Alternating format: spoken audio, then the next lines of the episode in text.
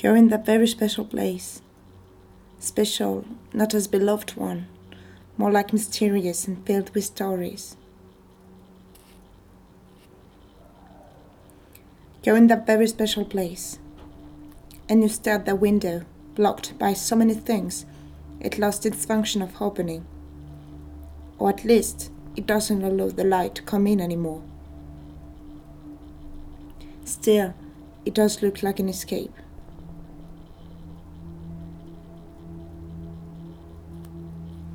An opening to the outside when you're inside, not happening to the inside when you're outside. A one way door, a one way window, a one way story you can't discover easily. You can't discover easily. You can discover easily. You cannot. You cannot discover it easily. You cannot. You can't. You won't. You stare at the window and you wonder how did I it here? If getting in is so difficult, who am I here? I just have slide without noticing.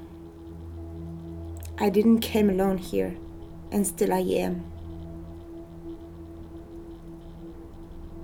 On the floor, pepper everywhere, where? Pepper everywhere, where?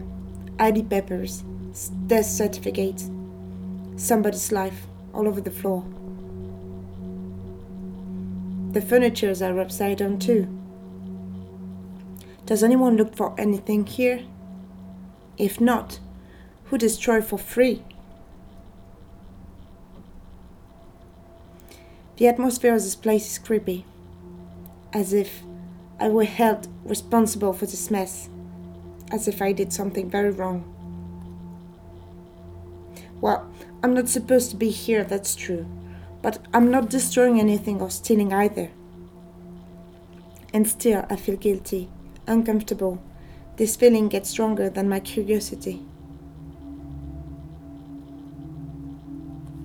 In this dark place, the little light coming from outside is not enough to see things clearly. It gives a blurred effect, mystical on the walls, the objects, even me. I'm kind of blurred, disappearing, fading, enveloped by this place.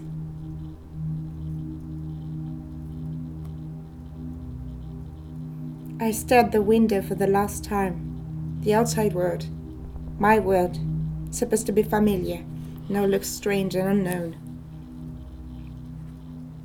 I feel like an astronaut looking our planet from space, having this strange feeling of being less familiar with the Earth than he is with the infinity of space. This place I'm in feels holy, as if I was breaking into a thumb.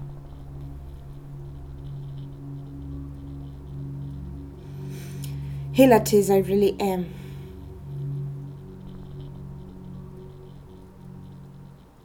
When I get out of this place, everything goes back to normal. Everything goes back to normal. Everything goes back. Everything goes back. Everything goes back to normal. I am in the known place, staring at this strange house.